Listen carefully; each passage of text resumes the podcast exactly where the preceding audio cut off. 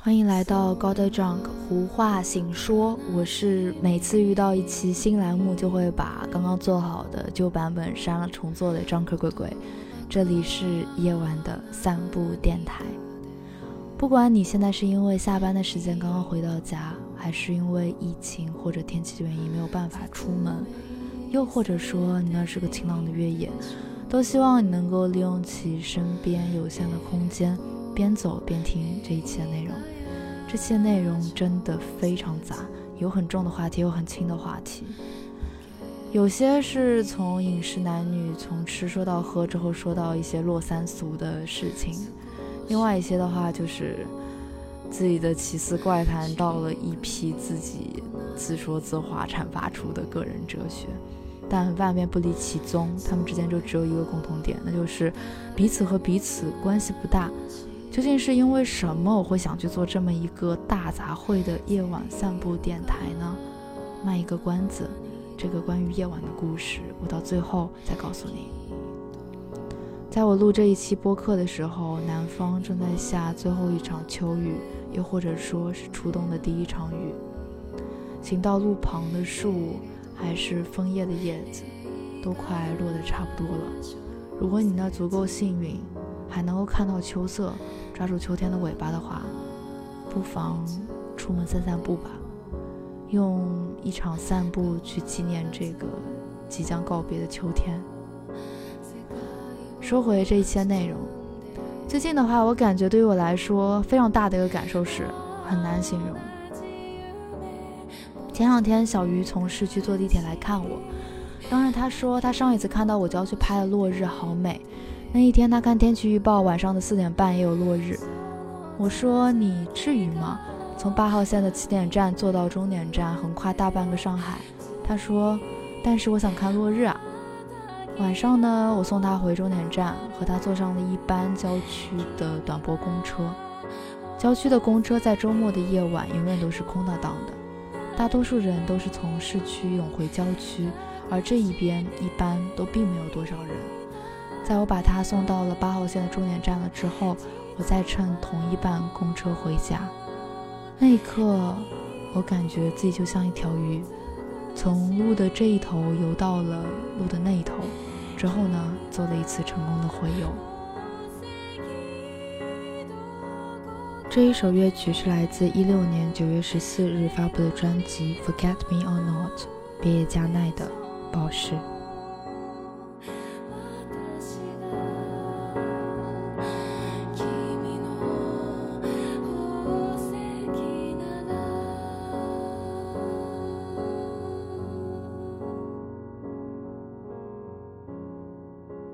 我之前跟小鱼聊天，我们曾经聊我们最喜欢的节日是什么。我当时说我最喜欢的节日是圣诞节，夏天的话应该是中秋节。他说他最喜欢的节日也是圣诞节。那段时间韩国梨泰院的事故引发大家很多人的热议。我说我不喜欢万圣节，他说他也是。我觉得像万圣，像新年，它给了很多人一个理由，说不能够孤单的理由。但任何一个孤独的人，在这样的节日，好像都显得格格不入。但是像圣诞，像中秋，并不是说我喜欢它，是因为在那样的节日，我可以和家人大吃一顿，而仅仅是因为中秋节的月亮，在我的印象里，是一年最大最圆的。每一年中秋节的晚上，我往往都会把我床上的枕头掉个盖儿，把枕头放在床根的地方，因为那样我就可以看到从东边升起的月亮，透过空调架子侧边的一边，之后划过天空的中央，一直到凌晨从西边落下，被窗沿的另外一角给遮住，我可以看到大半个晚上的月亮。我记得在初中课本上。当时读到过萧红的一段话，她说：“看天养人，所以美女都爱看天。但她是个也爱看天的人，但可惜她并不是美女。那照我来说，那是另外一个版本的解释了。每一年呢，我记得中秋节的月亮往往都伴随着有可能是即将登陆的台风，也有可能只是个平平淡淡晴朗的月夜，有时候是一片云拂过。有时候是月亮散发出每年不一样的光晕，有些时候是黄的，有些时候是白的。而圣诞节，当时小鱼接了我的话继续说：“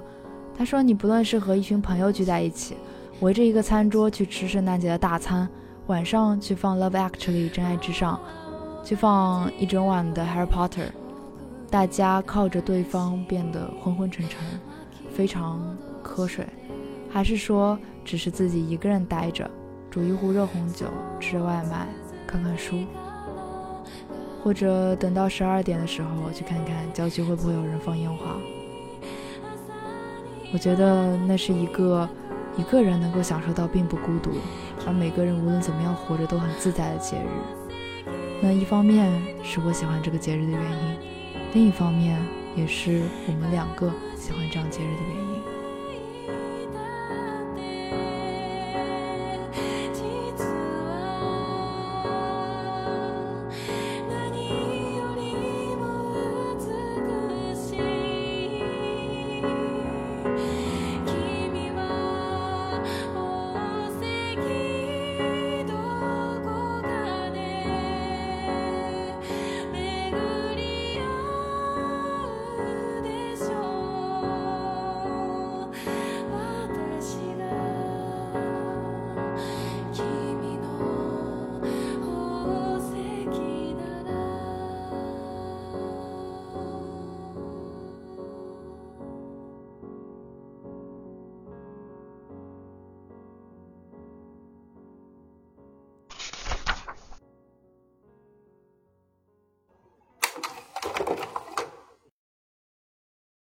接下来带来的这一首歌曲来自乐队草都没有派对。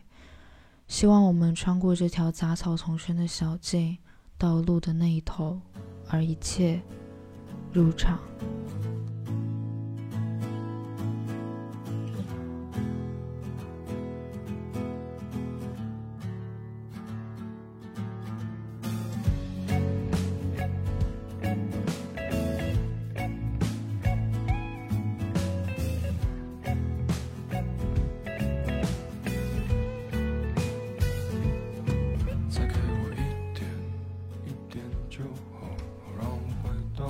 像每个人最后归根结底都是回到人去和人相处、和人生活，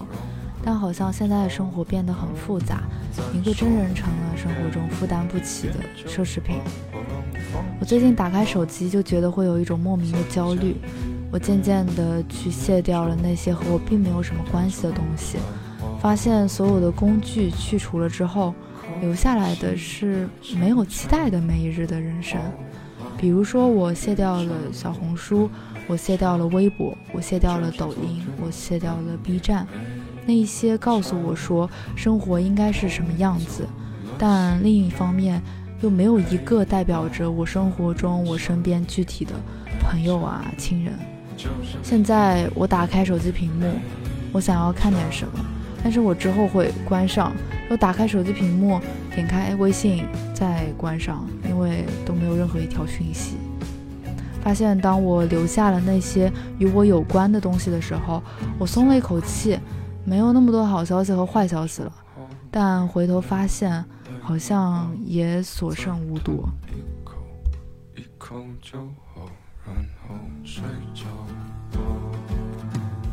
如果给这一次的播客定一个主题，我愿把它称作为这是一次在夜晚的散步，是在公交车上的故事，是我想到的适合在秋天听到的故事。前段时间我在看《繁花》，在写影评之后，发现断断续续好几次，实在看不进去。就我好像最近看不进很多沉重的概念，一些很沉重的评论了。另一方面，我觉得现在我着急去做什么，我应该去做什么正确的事，这样的冲动背后，但又感觉好像做什么都是错的，就索性我也不去那么强调我在做什么了，就让自己在这段时间空下来和闲下来。但我觉得像我现在这样的心态，也许也并不是一个人吧，也许也有很多人在这样的一个情况下，他并不希望去听到一个具体的答案，也许只是想要去听另外一个人。说说他现在生活中经历了什么事儿，毕竟有很多时候，只是如实的说出我现在的感受是什么，我我昨天、前天经历过什么，也会好受很多。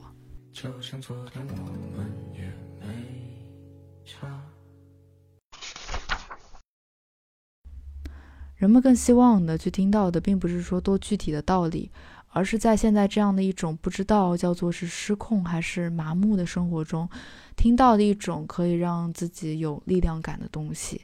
一些能让自己获得幸福的确定的 tips，而不是另外一面的称责大揽。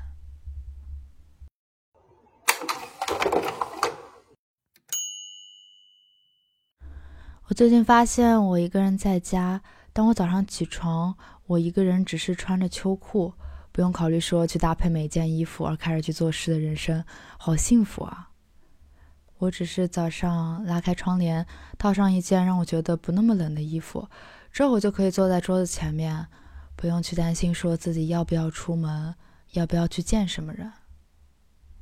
而另外一方面，我找到了一个挺让我觉得很值得的 tips，那就是在找不到主意的时候，刷碗或者说做一些反复重复但又知道怎么样都不会搞砸的事情。其实现在像这种怎么样都不会搞砸，但让人觉得又不是浪费时间的事儿，已经并不多了。那些之前。觉得自己细枝末节、琐碎的事儿和这样一种自己觉得拿不准主意、好像做什么事都是错的窘境联系起来，突然发现，好像就是山羊奶酪配上了德国黑啤，好像就是那黑麦面包配上了鹅肝酱，好像是天雷勾动地火，五六十岁的阿姨好久没有打麻将了，约一次局，结果糊了。上一次这样的时候，在我身上还是在做蛋糕的时候。结果那一天太阳很好，是夏天的晚上五点三十分。我端着那个不锈钢铁盆儿，我站在阳台上，我整个人感觉手上用上的力道正在变得越来越小，因为黑巧克力正在变成一块液体。我就在有落日的窗边，端着热巧克力的盆子，在那边一直去看着整个天幕天穹渐渐黑下来。之后我外婆打电话给我说，晚饭做好了，你快下午来吃饭。把黑巧克力一放。噔噔噔下去了。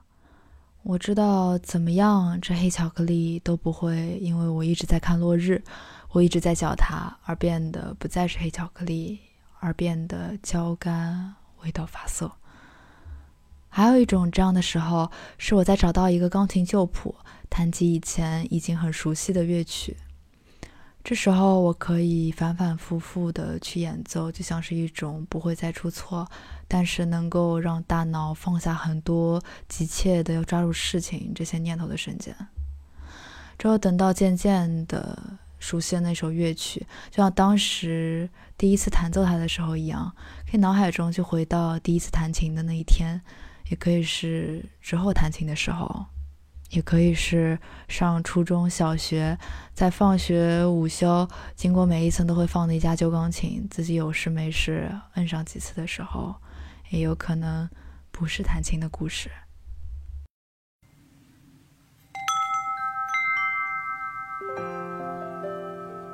现在播放的这一首歌曲是来自手岛葵在二零一六年发布的个人最佳作品专辑中。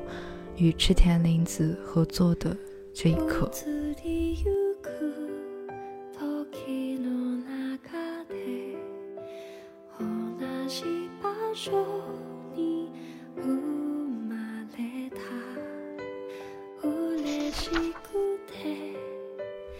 让我想到了一些傻事儿。当时我记得高中的时候，我喜欢一个男生，每次高三放学。我因为觉得老师每次教我们的知识和让我们做题的知识，它并不是一种所谓的真心去帮助我们、帮到我们努力的方式，而是一群本身也并不喜欢这样职业的人，找了一些事儿让自己的良心可安。但另外一方面，他们自己的怠惰，他们自己的对于这一份职业并不是完全的喜欢，就导致他们并不会努力去想到怎么样才会更好的帮到我，让我们去做题。之后再用每一次的谩骂指责，说是我们不努力造成我们每一次的结果。当时那段时间，我一方面觉得是一种被辜负的感觉，另外一方面是一种愤怒。所以当时我就申请每天晚上的自习，每天晚上的课程，我我坐在学校的一个小房间里，并不去和大家一样参加那一些。当时那一天晚上是一个数学晚自习，数学老师最喜欢挂在口头的一个口头禅就是：“你们就是天生给别人当分母的，红花配绿叶，你们就给别人当绿叶吧。”我每次遇到我不会做的题，我去找他，他之后都会用一样的方式去说一遍。他说：“你懂了没？”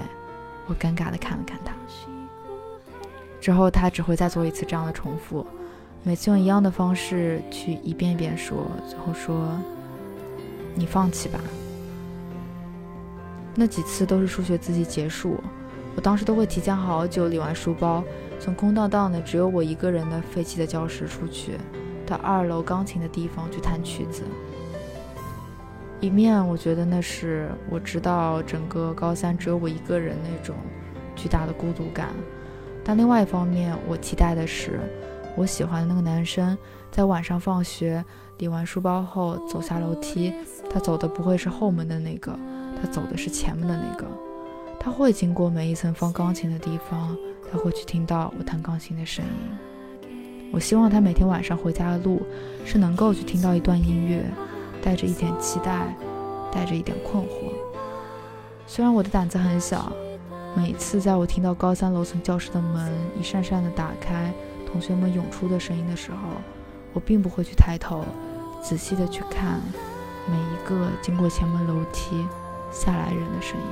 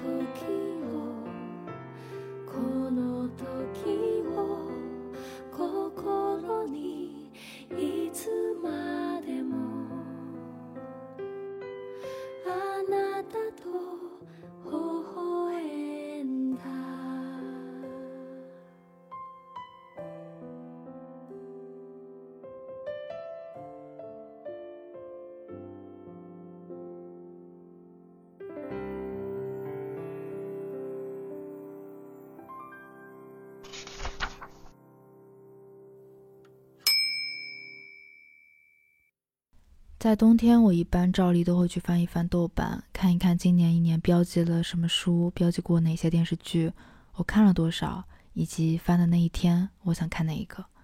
结果有一天，我把台剧的《俗女养成记》给看了。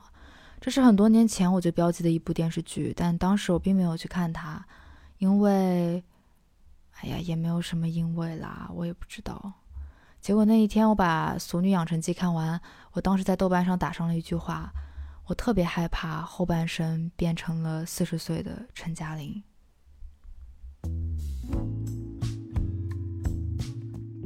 下面这一首歌曲是来自美国洛杉矶卧室音乐人 Michael Sayer 的歌曲，同时这一首歌曲也一并收录在他与落日飞车合作制作的《亚热带的南方》这一张专辑中，名字是 Manila Sunset，马尼拉的落日。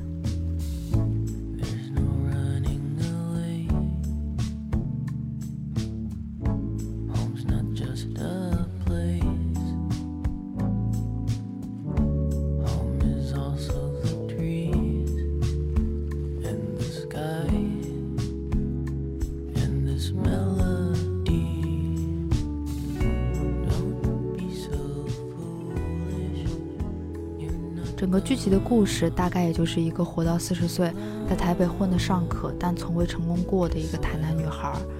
每天要交着房租，上着到四十岁台北人都上着的一样的班，之后面对不痛不痒谈六年的恋爱，面对有着不可理喻要求的上司，他谈了六年这样的恋爱，觉得已经没有什么爱情了。另一面想辞职，但又害怕说以后再也找不到这样的工作。最后发生了一场闹剧，在自己什么都没有想好的时候递了辞呈，打电话给自己的弟弟，在被弟弟开着车一路回到台南的路上，陈嘉玲开始回想自己从小到大的人生，开始意识到好像所有的生活没有那一种我不这样了，下一秒就会没有办法去负担，也没有那么难。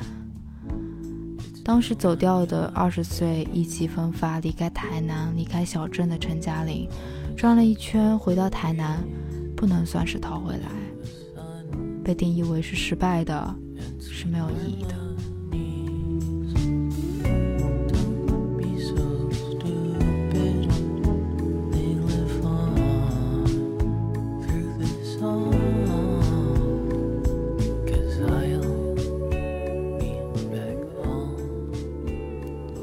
不想说陈嘉玲最后接受了一个平凡的自己，这样说话很怪，就好像是被打了一顿的人，最后痛哭流涕抱紧自己说我很好，但真的不是这样。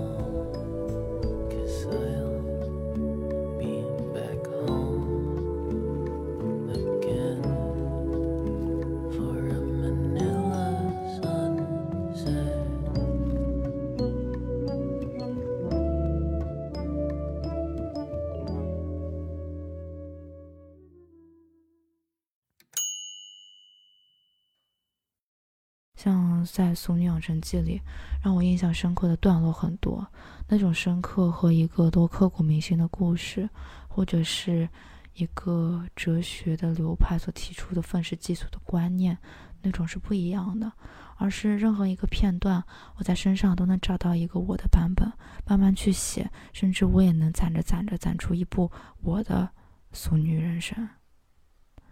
陈嘉玲在九岁那年，那个剧集当中有一段，她母亲带她去学钢琴，起因很简单。陈嘉玲呢，家里是开药铺的，在小镇上呢，一直经营着自己祖上就留下来的小药铺。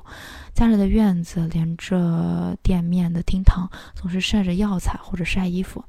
在没有晒这些东西的时候，母亲呢就在家里的小院里，拉上村子里一样的同龄的哥哥妈妈在那跳舞。有一段时间，妈妈们开始给孩子去报了钢琴班，而陈嘉玲呢，在母亲这样的每周几次的跳舞的社交中，就变成了艺术家，因被拖到了另一个妈妈也让孩子去上钢琴课的一个老师家，就给陈嘉玲着急忙慌的报上了钢琴课。之后呢，陈嘉玲每一次去上课，都得从远远的台南的小镇乘车到镇上，都要坐很长很长的长途巴士。就在长途巴士呢，因为每一次都是放学，放学的时间并不早，等到弹完琴再回家，都已经是过了晚饭的点了，会很饿，所以呢，陈嘉玲每次就会吵着妈妈说，她要吃点东西，人很多，再加上路程很长，总会晕车，所以自从第一次陈嘉玲吃了个肉包之后，在车上吐了之后，她妈妈每一次。带着陈嘉玲去上钢琴课，便只会带风油精，也并不会带多少零食了。趁着很长的长途巴士回到家，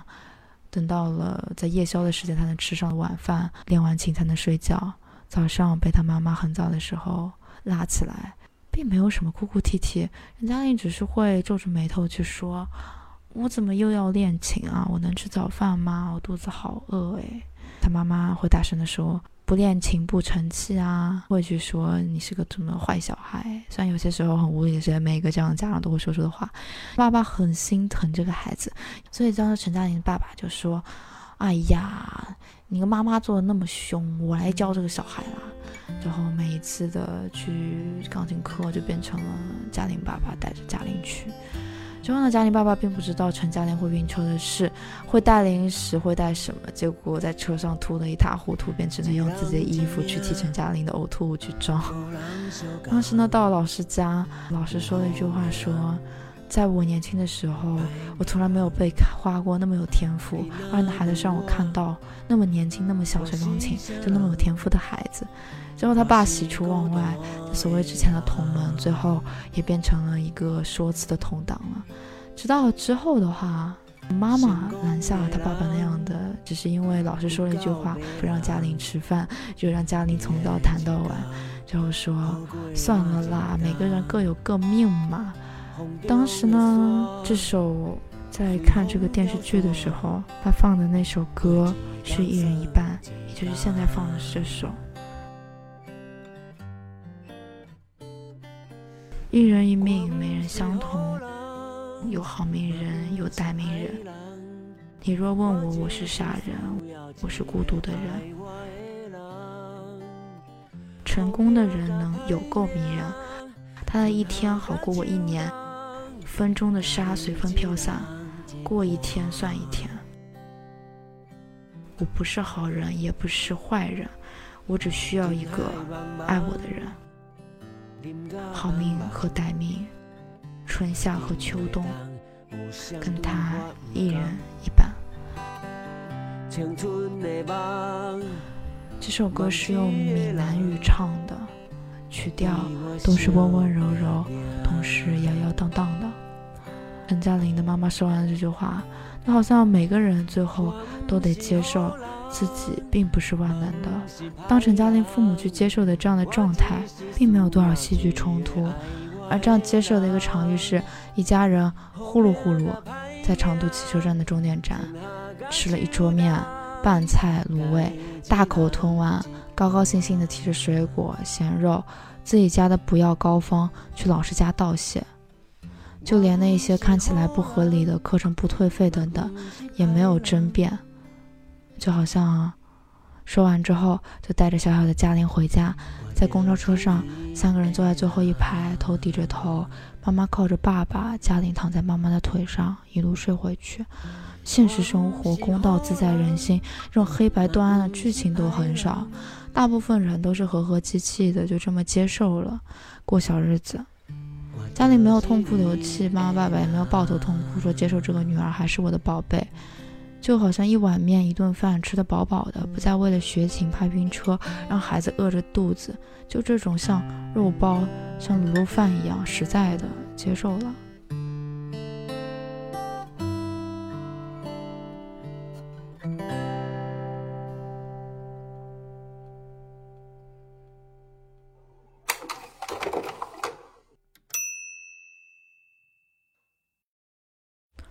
当时我在看完这部剧后，我为什么会在豆瓣去写一下非常害怕我的四十岁变成这部剧前半部分呈现的陈嘉玲呢？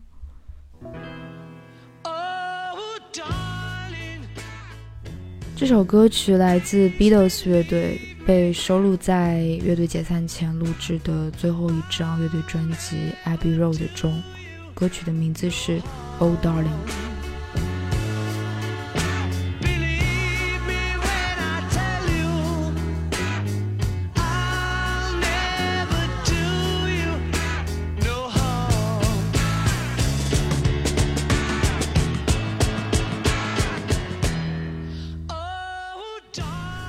以前我跟小鱼聊过，自己现在最想做到的事是什么。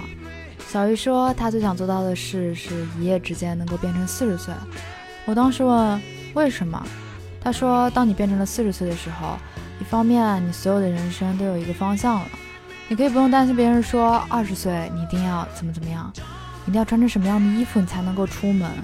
就好像你穿成任何一种样子，除了那一种最光鲜的样子，你的二十岁都是过得不够格的。是失败的，但是在四十岁，不会。一方面你还没有太老，另外一方面你没有太年轻，你可以穿着一切舒舒服服，就像一件睡衣，套上一件优衣库的开衫，底下穿着一条毛绒的睡裤就出门。你也可以说去精致的打扮自己。同时呢，你的人生也已经进入了稳定的阶段。你享受到了一种自由，结果那种自由不是一个只被命名为自由的贫瘠，而是享受到了一种真正的自由的实在。我在想，好像也确实是这样。在每个人二十岁的时候，他会幻想的人生的未来总是有着无限可能的未来，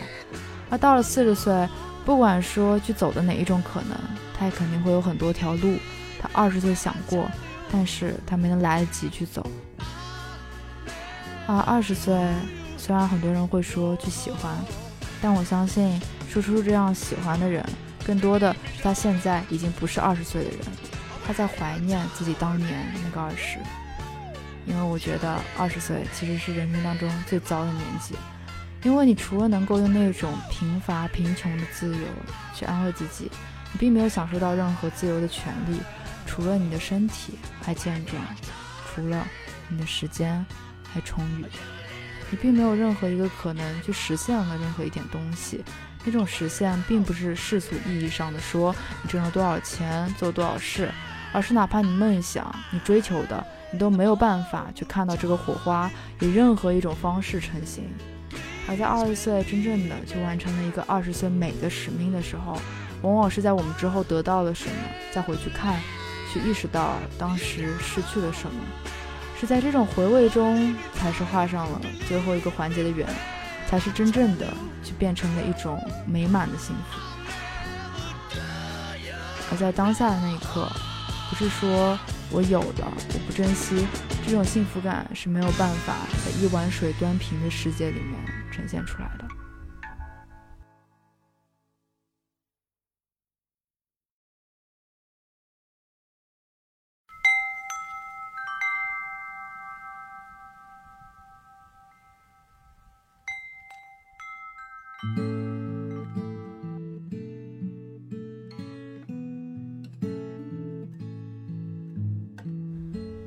我在那一天看完了《俗女养成记》，在这部剧的最后，这段话是四十岁的嘉玲说的。当时嘉玲在台南买下了自己从小非常害怕的鬼屋，等到四十岁再看这个屋子的时候，已经不再像鬼屋了，已经不再像小时候每次觉得那是个很神奇的地方，小孩会被抓进去，阿妈会叫不到自己而让人害怕的地方。而是让人觉得有一种莫名其妙缘分的地方。鬼屋外面还挂着一个售房的贴士，而售房贴士上面刚刚好就是他现在存款的余额，所以他当时就买下了这个房子。在最后一集，陈嘉玲拿着一桶油漆，好像看到了当年九岁的陈嘉玲，慢慢的走进这个鬼屋，一边半害怕着，一边半好奇的看着他。之后，他把九岁的陈嘉玲渐渐地牵到了这个房前面，两个人在那儿站在一起，拿着白漆去一起刷那一扇窗的窗框。当时他说：“亲爱的陈嘉玲，你是从几时开始忘记了？忘记了这辈子其实很长，长到你可以跌倒再站起来，做梦又醒过来。你又是从几时开始忘记了？这辈子其实很短。”短到你没有时间再去勉强自己，没有时间再去讨厌自己。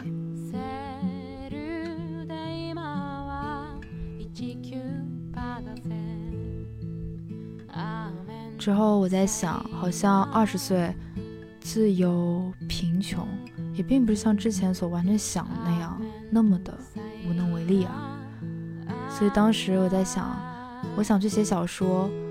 我想花一段时间去重新看我之前十八年、十九年的人生，所以当时我决定说，大学结束之后给自己两年的 gap year。这两年我打算去云南的客栈，去成都、重庆的唱片店，去作家的 workshop，或者只是待在一个自己家里这座熟悉的城市，又或是一座陌生的城市，去写作，去和各种各样不一样的人说说话、聊聊天。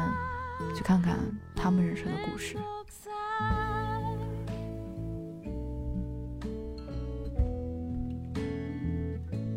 我记得在今年大概十月份、十一月份，小鱼跟我讲说，觉得自己现在生活好无聊。当时我说了另外一段话，因为我们已经疫情在家，可以返校，但说不准哪一天学校整个一封，又变罐头了。我觉得我们现在缺乏的。与其说是给生活找点乐子，倒不如说是一种生活当中像是死水一样的真空，永远都只能看到完全熟知的事物固定状态的一种无奈吧。我觉得什么时候能够有机会去更自如的认识人，而不是只是自如的去到一个什么地方。疫情并不是所有问题的根源，甚至早在疫情之前，很多事情都已经开始发生，是疫情用一个物理的实体的意义去告诉我们这些东西究竟是怎样。当这些物理的实体的隔阂、隔障消除了之后，难道我们就能更加自如的去相信一个人，去认识一个人，去爱一个人，去接受很多事情本来和自己不一样的样子，去对生活有所期待，而那个期待不是别人去许诺给我们生活会变得更好，而只是因为生活的不同而去拥抱生活。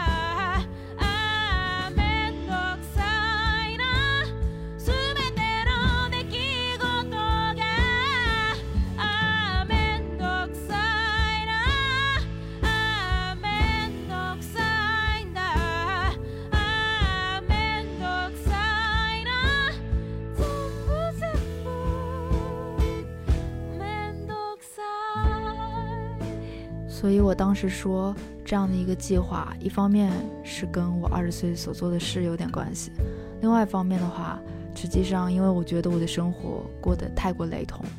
那种雷同不仅仅有一层被保护得很好的含义，另外一层我看到过太少的世界的不同，以至于我们会很武断的相信世界只能够用一种方式去生活，而另外一种生活方式不是自己接受不了，不是太危险。就是那种生活方式本身错了。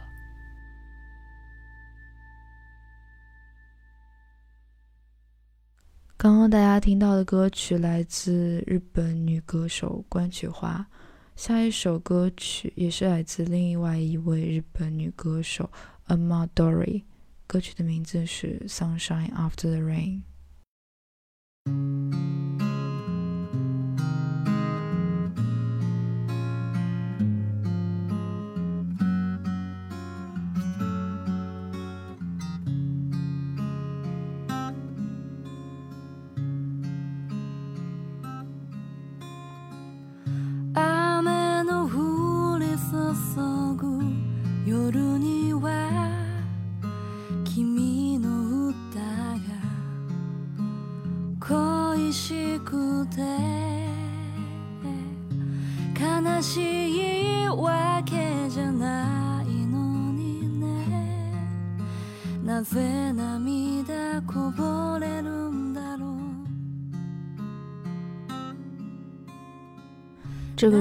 去了趟嘉兴，原本是想到西塘去四天，小姨去学日语，我去那写作。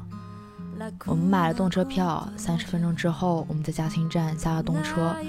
嘉兴站外面有很多贼形的过道，上面有白色的大棚，有好多好多张桌子，每张桌子上立了块牌。我们到了西塘镇之前的那块牌子，我们被反复盘问我们要去到哪一个旅馆，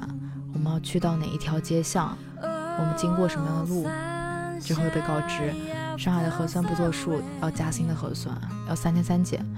当没有三天三检完，我们没有办法离开嘉兴，没有办法离开我们居住的酒店。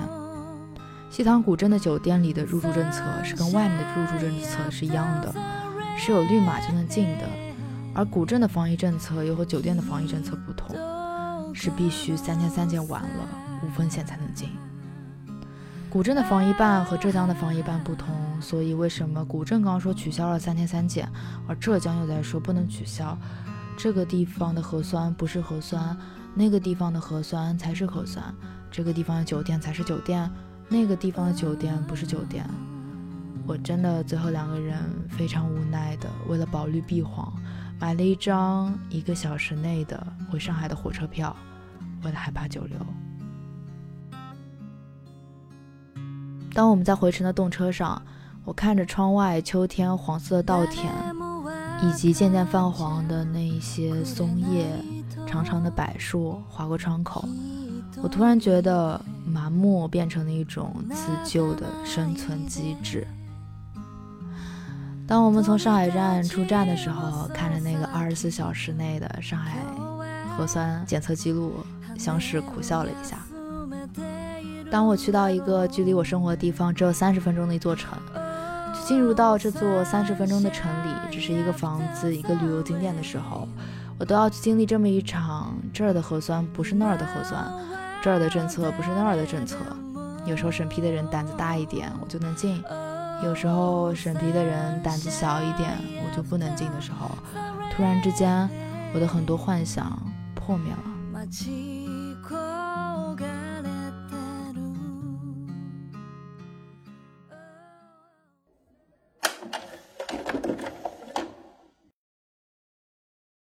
我觉得那些景观性的差异，那些土地孕育人的性格，这样的可能性，在被一样的生活方式。一样的疫情，一样的封锁，日渐逼退。当我真的去到不一样的地方，发现那些生活的地方的不同，那些遗存差异的痕迹，已经很少很小了。至于我为什么会选择和朋友一起出国，这一点的话，和别人出国留学的出发点和打算不同。和朋友一起去留学，这样的出发点和打算是关于人的。我觉得人一辈子最后归根到底只是因为人，其实没有什么最优最合理，那只是一个人在独处的时候面对自己未来那一刻的一个臆想，甚至过了三年，这样的最合理再回到当初，这样的臆想本身就是错的。我在想，人这一辈子有多少机会能够和自己相处自在、舒服的人相处一段时间，在一个公共空间里面。也许大家最后都会走散，也许大家最后都是孤独的人，但能够让这样的时间长一点，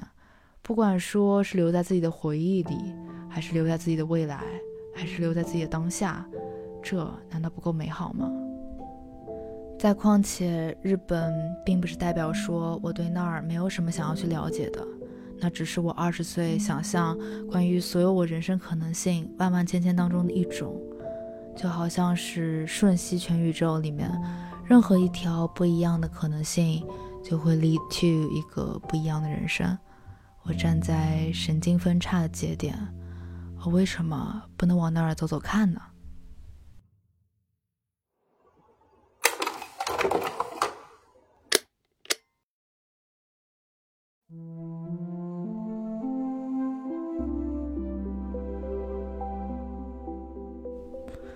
这首歌曲来自我最近看的一部电影《巴黎野旅人》。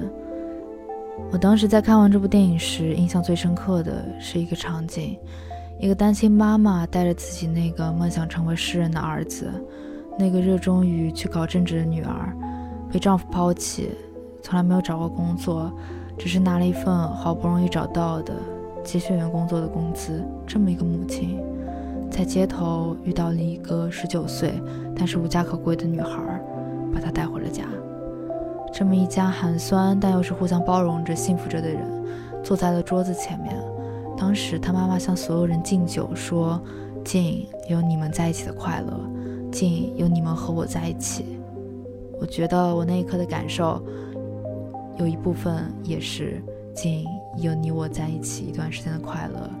敬有你我在一起。对，听到这一段音频的夜旅人。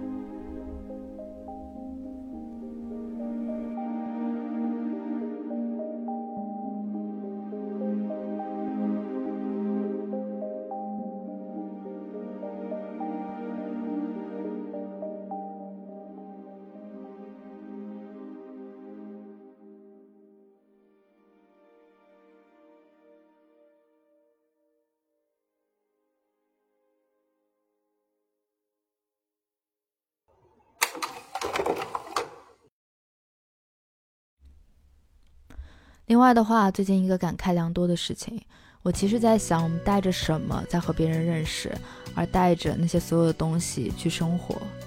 而生活中，我觉得成人往往就意味着开始慢慢变得复杂。前两天我在送小鱼去到八号线终点站，在郊区的短波公车上，就如之前所说的，郊区的短波公车在周六周日夜晚往市区的方向往往都是空的。我们两个坐在了公车靠后方的位置，看着那个空荡荡的车厢。冷白色的白炽灯光将整个车厢照的，和外面柔黄色路灯照着的柏油马路好像两个世界。之后在下一站上来了三个讲着沪语的上海阿姨，他们一上车便坐在了车子的前面，大声的用着沪语在交谈着什么，双手挥舞着，好像是在表演一场歌剧，又好像是在策划一次慷慨激昂的宣讲。之后当时在想，他们之间会是聊些什么呢？整个车厢离得很远，他们的声音虽然很大，但还是含混不清的，就好像整个背景、整个白色灯光以及外面慢慢划过的黄色的柏油马路的路面，这是他们夜晚茶话会的一个背景。他们也许在聊张阿姨的儿子最近要结婚了，该随多少份子钱。他们也许也在聊最近那个李阿姨占了他们广场舞的半广场，他们要怎么样扳回一城，下次要去参加一个怎么样的比赛。还是说宋阿姨过段时间终于退休了，她们几个老姐妹终于能聚齐了，要去趁着现在，跑到别人不知道的地方，不管那些糟老头子，不管那些孙子孙女要接送放学还是什么的，只是飘飘丝巾，拍拍照，喝茶。当我像我所有以前自己会去做的事情一样，看到一个陌生场景就开始想故事的时候，我突然觉得我在向什么东西告别。为什么我之前会特别说想去做影评呢？当时我在大一的时候，我读到了这个我并不怎么喜欢的语言学专业，感到百无聊赖的同时，一方面非常急切的想给自己找一些事儿做，只要任何不是我专业里的都行。当时参加了一个志愿者活动，在志愿者活动的招募会上认识了女孩，她很喜欢电影。他当时让我第一次意识到，原来还有一种东西是这样那么美。他曾经在温州的各个地方扫街、拍胶片，认识了个摩托车队。那队人马一路开着从北京过来，其中有一个从北京过来男孩。之后那男孩让他给他拍一张，拍张照片。他说。等到你你下次到哪儿了，你给我一个地址，加个微信，照片洗出来了，我给你寄过去。之后才知道那个男孩原来是北电的，就跟他讲了很多有关于电影、有关于导演的事儿。所以之后他说他以后也想去学电影。渐渐的，我跟着他也去看起了电影。我看到了特吕弗，我看到了李沧东，我看到了贾樟柯，我看到了小津安二郎。我看到了红上秀，我看到了紫色的落日，红色的夕阳，那些难民的孩子，那些阳光下的舞蹈。没错，大佛普拉斯，海边的曼彻斯特，父亲的馈赠，法国，英国，贫民窟，巴西，里约热内卢。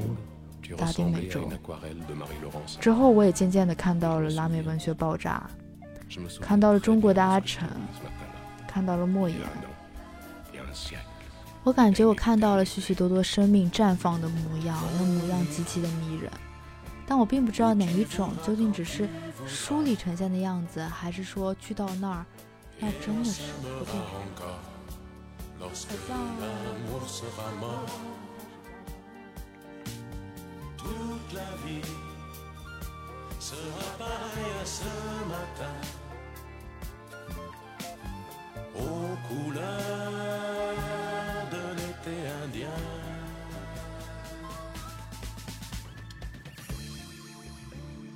Aujourd'hui, je suis très loin de ce matin d'automne,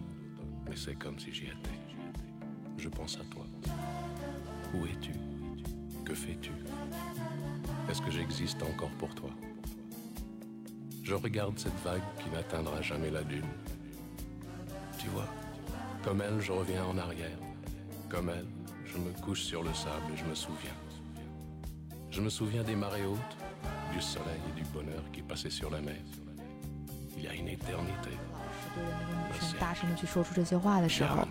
他没有否认自己的情感，并不觉得羞耻，但也低着头，那种被压得喘不过气的窒 Où 息。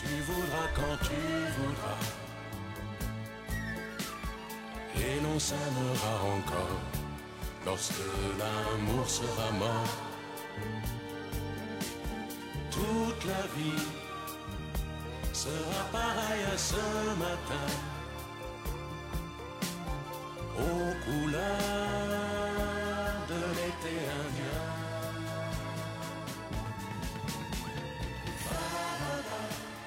我原本想去日本留学，学的是映画专业，就是电影专业。但是合计了所有的可能性，合计了所有的学费之后，我放弃了。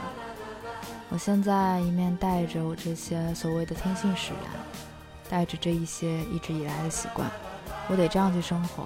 但另外一方面，我又没有办法尽善的去在当下完整的去实现，或者完整的去到去学电影，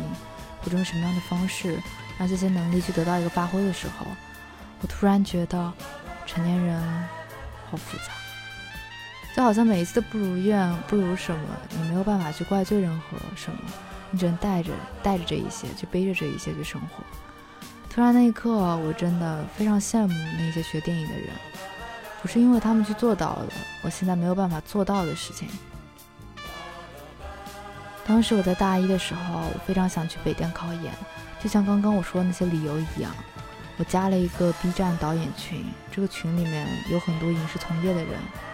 当时我把我自己的困惑编辑成了一条短讯，发在了那个群里。我记得那个群里面瞬间就炸了锅了，东一句西一句，南一句北一句，影视从业者跳出来，现在做电影的人跳了出来，现在没有办法低头去了广告公司的人也跳了出来，说这个电影怎么好怎么好。妈的，现在社会环境不是以前那样，否则你就是不够爱。我现在还咬着牙坚持着呢。我现在想来，突然觉得这群人活得好纯粹啊。虽然他们现在看起来可能有些得意，有些不得意了，但是当时的他们，也许觉得已经是谷底了，从来没有预想到过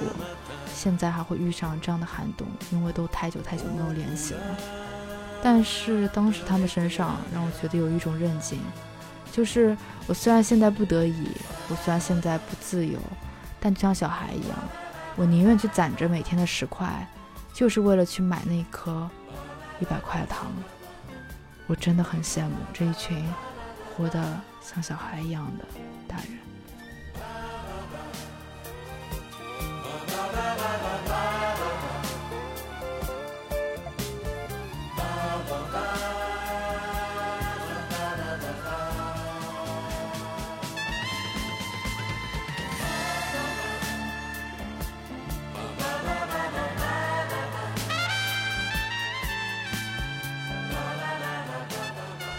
刚刚播放了两首歌曲，均来自法国歌手 Joe Dassin。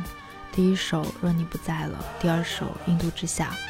Joe Dassin 三八年出生，八零年因心脏病突发在塔希提岛去世，也就是毛姆写作《月亮与六便士》中男主人公斯特里克兰德最后去往的那座小岛。他标志性含混的嗓音，整首歌曲摇摇荡荡，像梦一样。而在《巴黎夜旅人》中，若你不在了，这首歌也在结尾部分出现，伴随着母亲从厨房把焦糖布丁端出来，姐姐将唱片放进了唱片机，一边向前两天还是陌生人的那个女孩说：“母亲每次做焦糖布丁总要放 j u d a s n 的歌。”大家最后渐渐地簇拥在一起，说话、聊天，环抱着一起舞蹈，整部电影也就像在这样梦一样的氛围中结束了。接下来要播放的这首歌，是来自另外一位吟游诗人科恩，《You Have Loved Enough》。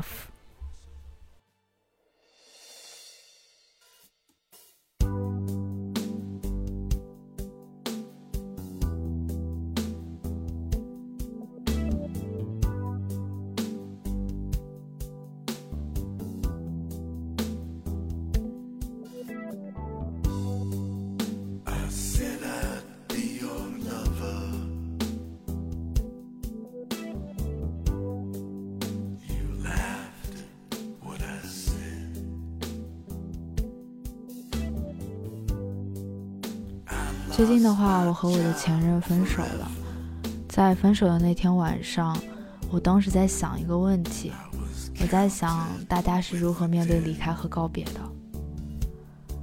为什么很多时候大家会去找人去代写情书，会去找人把自己那一些自己没有办法去完善的表达出来，那些情感被定义为美好的情感，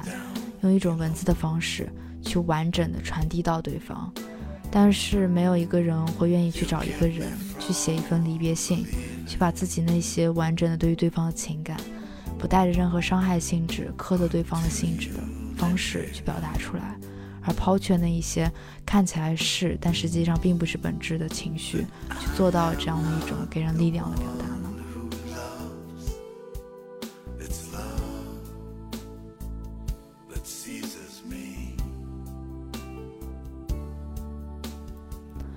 很多时候，我觉得像很多人会去做的，分手的时候说你做错了什么，我做对了什么，点点点点点点点，它背后其实蕴含的那份逻辑，你说是有理，更不如说是一种情绪的阐发。也许他们的本意也并不是这样，因为有可能给对方带来伤害那些东西的另外一面，它的出现仅仅只是因为在一段关系里。当一个人在一个人生活的时候，那些东西从来就没有错过。也许那些东西正是这一些，像是触角，像是支撑他自己的拐杖，去撑他度过了那一段岁月。你有什么理由在一段关系行将转变、行将消亡或者结束的时候，去逼迫自己拆掉那一些曾经支撑这个人一个人去度过的那些支柱，让他用那样的一种断壁良缘？去生活呢？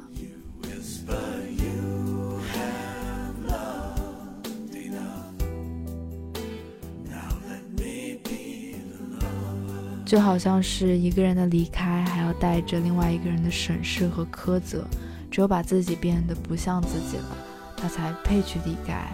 才配去证明曾经爱过，才配去证明他曾经在乎过我，或者给我带来那些回忆才值得。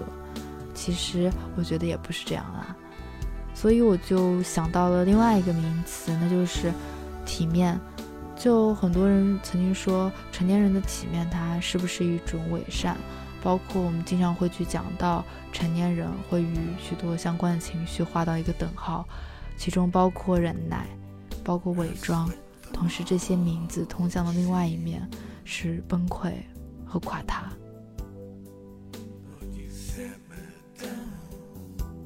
但是不是？也许体面除了这一些的话，我觉得还有可能有另外一种解读，那就是对于自己得到的东西，并不是完全像自己预料，让自己觉得幸福的回应的时候，还能够保有一种相信，就是相信这个世界仍然是善的，相信你虽然没能够按照我想要的方式，那么努力，那么努力的方式，去回应到我。但我仍旧能够相信你是有理由的。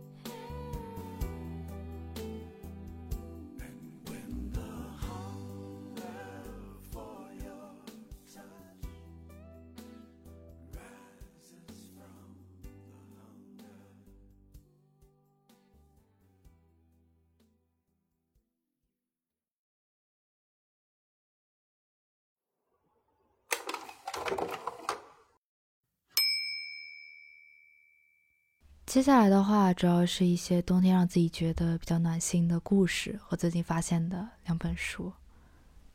而接下来你将听到的两首歌，一首是来自曾入围2018年第三十届台湾金曲奖国语女歌手岑宁儿，也就是李宗盛师妹的专辑《Nothing Is Under Control》中的《Maybe It's For The Best》。另外一首是来自天才美女唱作人陈静飞，《晚风》。Maybe it's for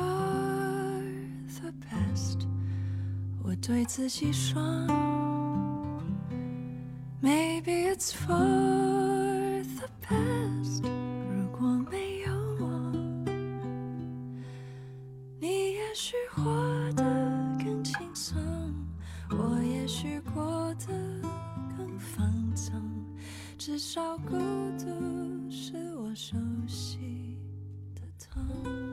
因为冬天这个季节，它看起来并不是一个非常讨喜的季节，灰灰白白，哪像秋天一开始就是泛黄泛红，没有一处会空出来，总是排布的满满的，浓墨重彩的。但是我喜欢冬天，最近冬天买什么书？买面包的书，买食物的书。主要原因，最近自己感觉看不见很重的书，所以当我带着这样的心情去进入一家书店的时候，无异于一个家里拥有很多书的人，却觉得没有书能够让我觉得现在被填满。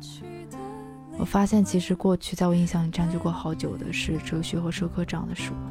但我渐渐的发现，这些书现在拿起来，每次心都会有点累。突然发现，家里总也应该有的几本书，还有一种。是看起来无伤大雅，却是暖心的书，有关食物和诗歌。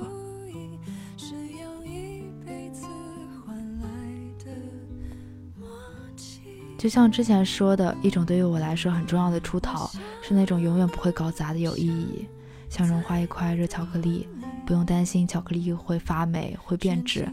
去弹奏一首已经熟悉的乐曲。另一种对我来说很重要的。就是恰如其分的闯入，而那样那种闯入，它不是拎着长枪短矛，而是小小的、轻轻的，就像是下雨天我没有带雨伞，奔跑着拐进了一家面馆，或者是 Seven Eleven。所以之前每当我大脑一片空白的时候，打开一本书，却像是有无数道光直透透的射穿我的身体。我之前想不明白，这难道是尼采有错吗？戈多有错吗？海德格尔有错？之后一想，大概是因为那时只是想要去暂时的找个地方去躲躲，只要给我一扇门去推开就好。我当时呢就这样在那个书店闲逛，突然发现诗歌和食物很适合做这样一扇门上的帐子。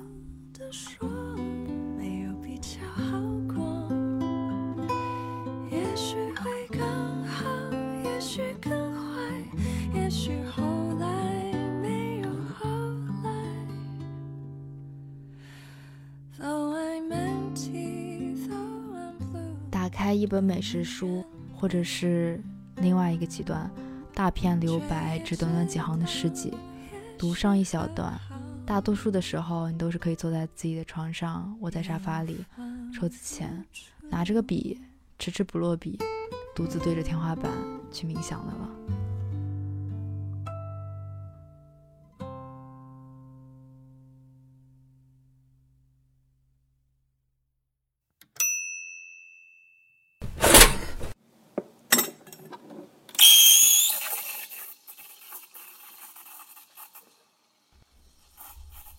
最近有一本书想分享给大家，不像是之前分享的剧集和小说集，这是一本关于面包的书，它的名字是你不懂面包。我对于食物从来都不太纯粹，我不是什么从美食、博文、大众点评、探店像视频，像现在的自己，也像现在身边的大多数人一样，要去找一个餐厅或者选择食物的时候才去打开这一些，在这些东西当中去认识食物的。相反我总觉得世界上从来没有什么最好吃宇宙无敌其他弱爆了这样的绝味存在。如果要成就绝味不仅是做的那个人的手艺还有吃者的脾胃口味和那个只属于双方也独属于双方的故事。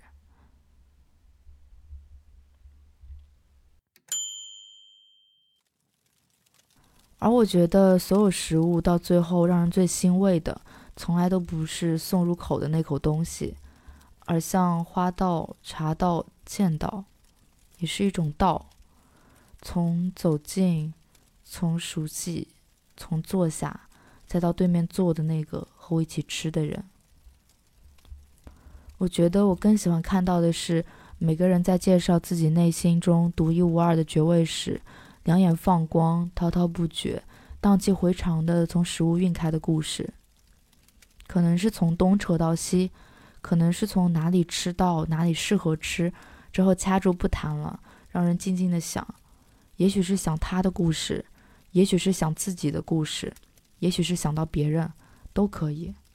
而说回这本书，说惊喜有点过了，我更倾向于说它是一种意外吧。因为一开始封面上手绘的黑麦全麦农夫面包，它给了我一种儿童绘本一般的感觉。很多美食杂志的评价总会给我一种高傲感，好像食物那一刻都必须按照自己那种想要的方式去生长、去处理、去烹制，而任何一刻的不符合，就像食物天生的使命终结了。植物食材。没有办法参与到一种叫做食物本身的东西，只是被挑选作为一种凸显厨艺的背景。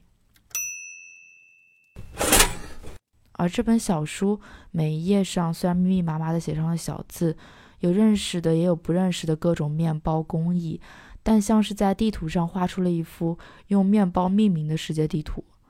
每一个地方为什么人们会把面包变成这样那样？而那儿的秋收冬藏是什么样的？先是我们基本熟悉的每天会买到的面包，以及这样种种面包的不同。第二部分是关于朋友、家人以及所有承接从陌生人变成熟悉的人经过的必不可少的一环——家宴。在什么场合可以做什么样的面包？给孩子的点心，给节日做的甜品，给家人做的主食，还是上班族的面包？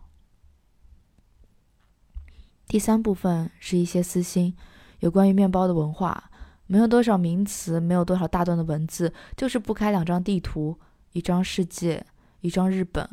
就讲关于世界各地的面包，也去讲日本发展下来现在各地有名的面包。最后一部分落回到食物上，关于如何做面包，从每一个原材料的区别会得到什么样的风味，为什么？最后附录附上了爱面包的人生活里遇到的疑问：如何找到一家好的面包店？再到没有烤箱用平底锅也能做出的面包。我看到这本书的时候，我感觉到了满满的爱意，不仅是编写者对于面包的爱意，也是编写者对于一个朋友介绍了这样自己喜欢的东西的爱意。没有带着一种高不可攀去介绍什么东西的态度去讲，也没有只是把食材当食材，它要符合什么样的条件？而对其中包含的故事、情感，闭口不谈，就像是我之前说的那个滔滔不绝讲起的朋友，谈到了一半，让你自己去想，比如那些 Q&A，那些古早做起面包的日本店铺，第一个传教士带来面包的名字，还有那些像是有一个故事场景一般才会说出来的贴士，比如各个国家面包的俗语。黄油、人造奶油、酥油的区别，自己怎样找到一家自己喜欢的面包店？冷却了后的面包还能怎么样使用？感觉每个场景阅读的时候，都不是我在看一个画册，或者说是和我并没有什么关系的使用说明，倒像是一个很喜欢的长辈朋友坐在我面前。下次我们一起去吃面包吧。走过不一样的街道，找到面包店就开始说这个小麦。那个小麦是哪儿的？下次他还记得哪里有一家什么样的面包店，我们可以去那儿试试。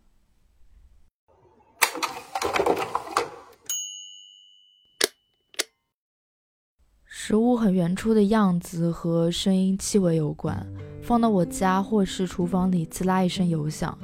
冬天老家亲戚寄过来的烫面的农村菜饼。冬天饭上总会放上的好几种香肠。咸的是外婆表姐寄来的，甜的是父亲叔叔的，还有一种黑的，是父亲的朋友。这一种不甜不咸。外婆的表姐是北方人，父亲的叔叔是南方人，而那朋友住在南通，算是正中不北不南。每次三种腊肠切一段，饭好香好香。当时这本书要说带给我的是一个一起带我去吃面包的朋友，我总觉得还缺了一种声音。如果说说到食物能让你想起来的是厨房的声音，当时我拿这本书正准备去借，走过一排排书架，要到柜台的路上，我看见侧边放了一本《解剖料理学》，当时打开了这本《解剖料理学》，一样也是很薄的一本，花花绿绿，总共也就是一百多个问题。为什么鱼背要划开？为什么大排要压实？牛肉要如何切才能够容易切下来？一幅大大的图占了页面的二分之一。我觉得我好像听到了那种之前说的声音，就好像小时候跑到厨房，外婆、外公、父亲会一边赶着我走，小孩子不要捣乱，而在没有开灶头、没有开火的时候，便会把我拉到一边，说这虾为什么好？为什么要把这虾线剃了？那肉如何的新鲜？要怎么焯水？这本书就像是站在自家厨房里的阿妈，一句一句和你慢慢的说。当时这本书我并没有借走，借走的是另外一本《小金安二郎的餐桌》。小金安二郎的餐桌从秋刀鱼聊到了咖喱饭，吃饭不仅得有肉有饭，还得有故事。这次带回家了两本书，一本关于吃，另外一本关于故事。这一本虽然最后搁在了书架上，但我想，下次我还会来，一定像陈嘉玲一样，我会带着这厨房里的声音回家。那两本我借回来的书放在我的床头，每日每夜供我失眠或者百无聊赖的时候做发呆的催化剂使用。食物的故事在餐桌旁会分享的这种必不可少但私密而熟悉味道的人。从有血缘到没有血缘，最后大概都会变成家人吧。就像是酒鬼变成了酒神，在扉页上写下的。在我写完这本书的时候，你就已经十八岁了，成长为了一个了不起的年轻人。我迫不及待地想要看到你未来的生活，也希望你能一直有时间陪你的姑姑共饮一杯。这是一本给自己侄儿写的关于喝酒的书。来自一个很酷的姑姑，精酿啤酒小百科。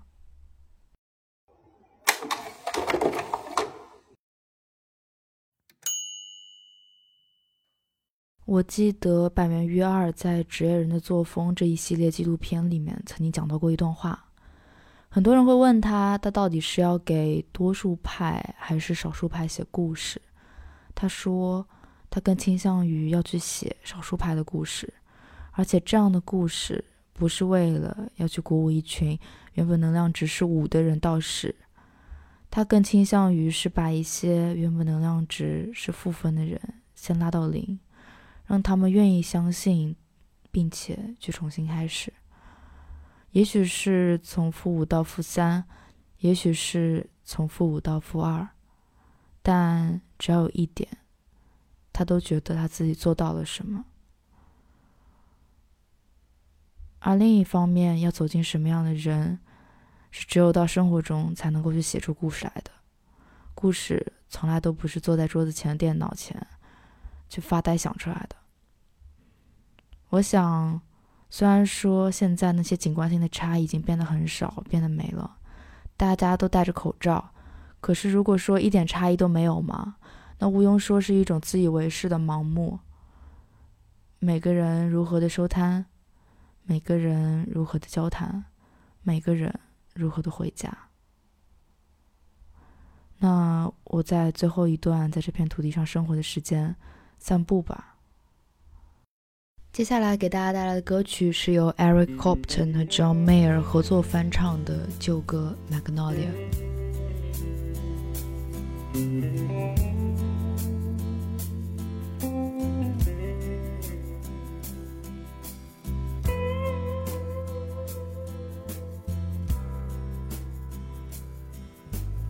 散步其实于我而言是一件非常好的事。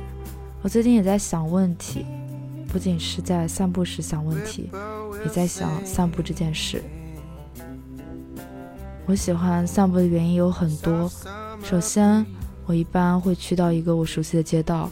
有可能是在我家附近，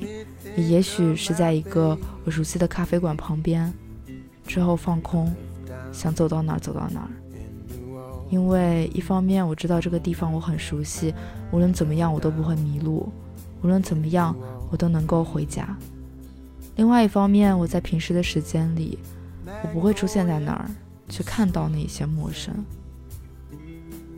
我抬头看看天，从树冠、树丫透过的灯光照亮的黄色路面以及黑色的树的阴影，数着经过一条路的人或经过几只狗、几只猫，而跑步的人在这条街道上，每个人无一例外都经过了两次。他在熟悉的石板上脚步的声音，夜里郊区在这样季节会起的薄雾，秋末冬初，还有一次，就是在潮湿的黄梅雨季。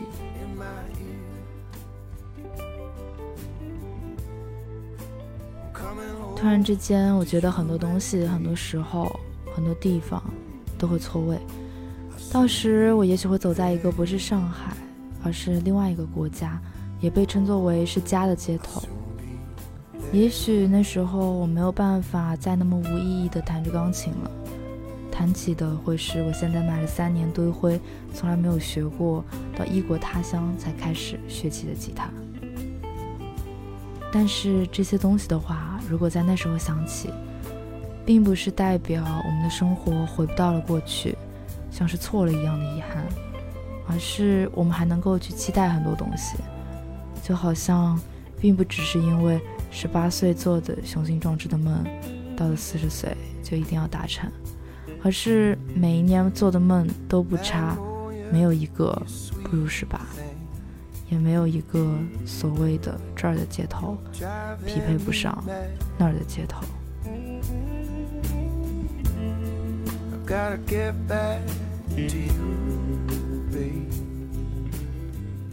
虽然是陌生的，但是我觉得有一些熟悉的习惯，身边留下来的人，从来都不是留下的，都是用尽全力跑向自己，或者自己努力才能去抓住的。所以，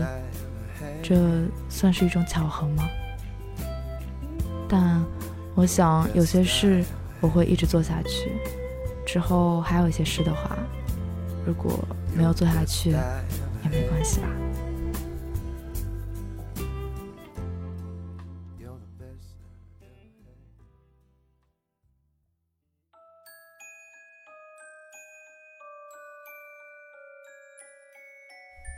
现在大家听到的这一首歌曲是来自日本乐队 Back Number 二零一五年的专辑，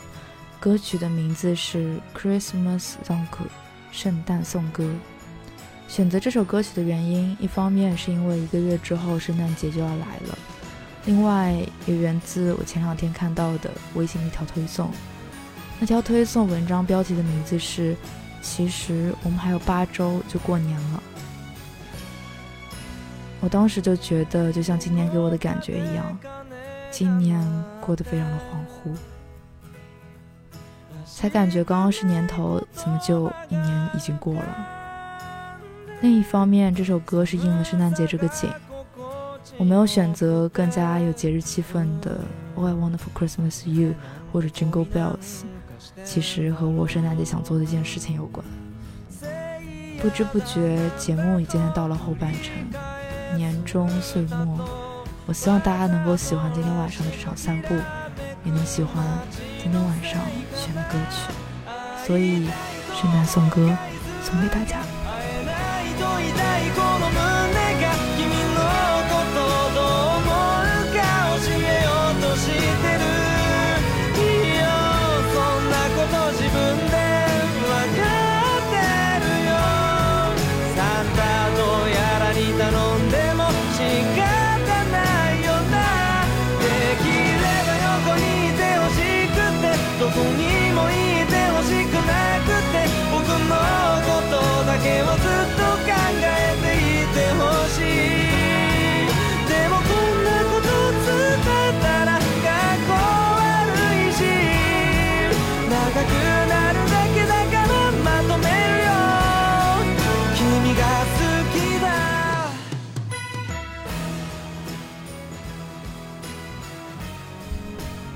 大家会如何去看待日常？大家会如何去看待街头呢？当时我留了一个彩蛋，我并没有完全说下去。也就是说，大家有多少时间是没有办法去接受一个不被矫饰、不被图片加工过、没有经过视频剪辑过、不被音乐加上、不是被推送的时候去刷到的这样的一种日常的呢？如果说只是一段文字，只是一个普通人，他看到的日常被用一种完全不熟悉的方式推到我们面前。我们会作何感想呢？我们是不是已经到了一种只能接受被媒介呈现出的日常，而到了真正生活的时候，那些东西不仅接受不了，我们也好像只是像在被转运，从一个点转运到了另外一个点，具体发生了什么，大家都只是正在转运中。所以当时我在散步的那个夜晚，我写了好多诗，有些两句，有些三句。我想到了《爱的三部曲》里面第一部那个吟游诗人的模样，去给两个人写上一首情诗，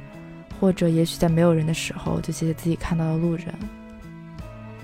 我想在圣诞节那一天，在朋友圈里去招募大家看到的日常，去写成的诗，做成一次“如果我是一个普通人，只是我写的诗”这样的一个活动，用只是一张纸的方式去给到路人去看一看，大家会怎么样去看待这一些。会いたいと毎日思っててそれを君に知ってほしくてすれ違う人混みに君を探している。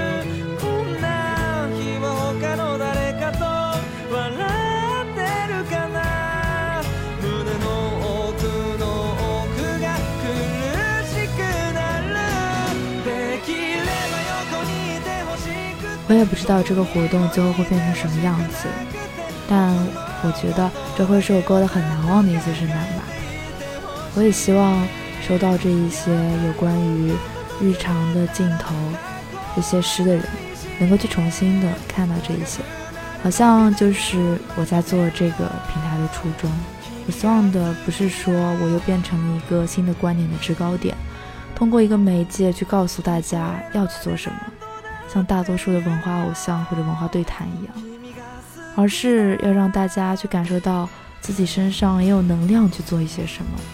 并让大家参与到其中，让所有人连成一个圆，去重建那个已经消失的附近。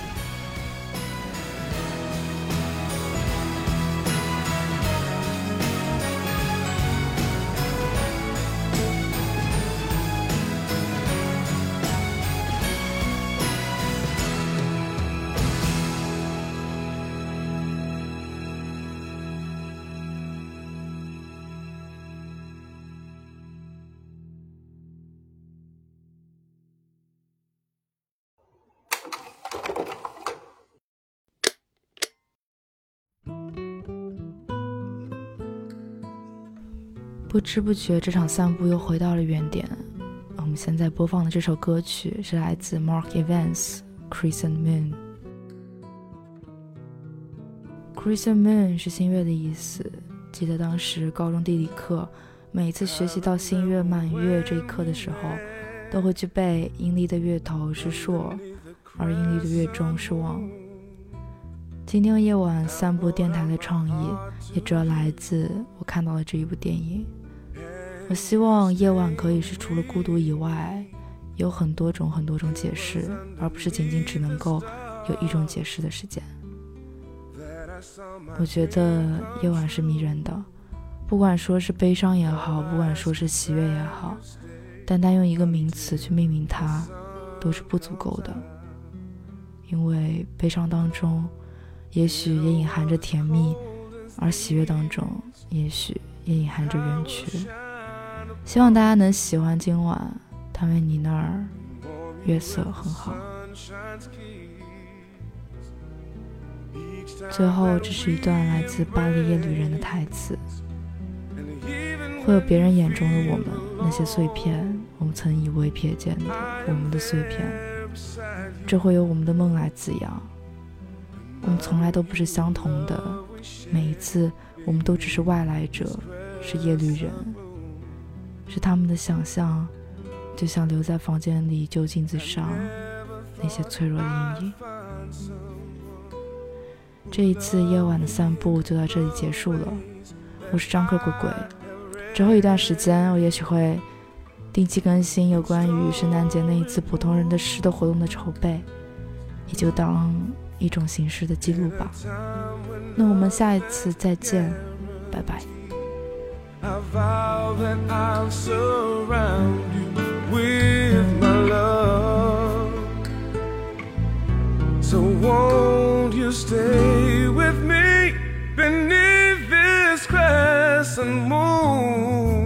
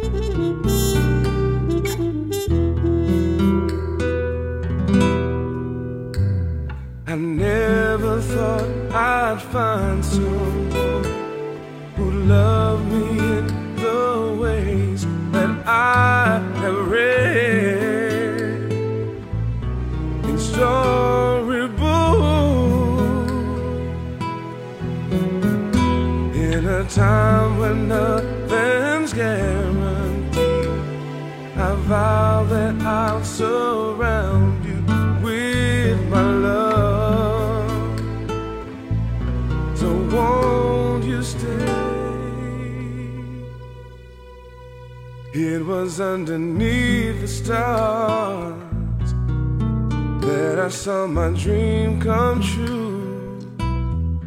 And All I ask is that you stay until the sun comes out. Remembering the love we shared beneath this crescent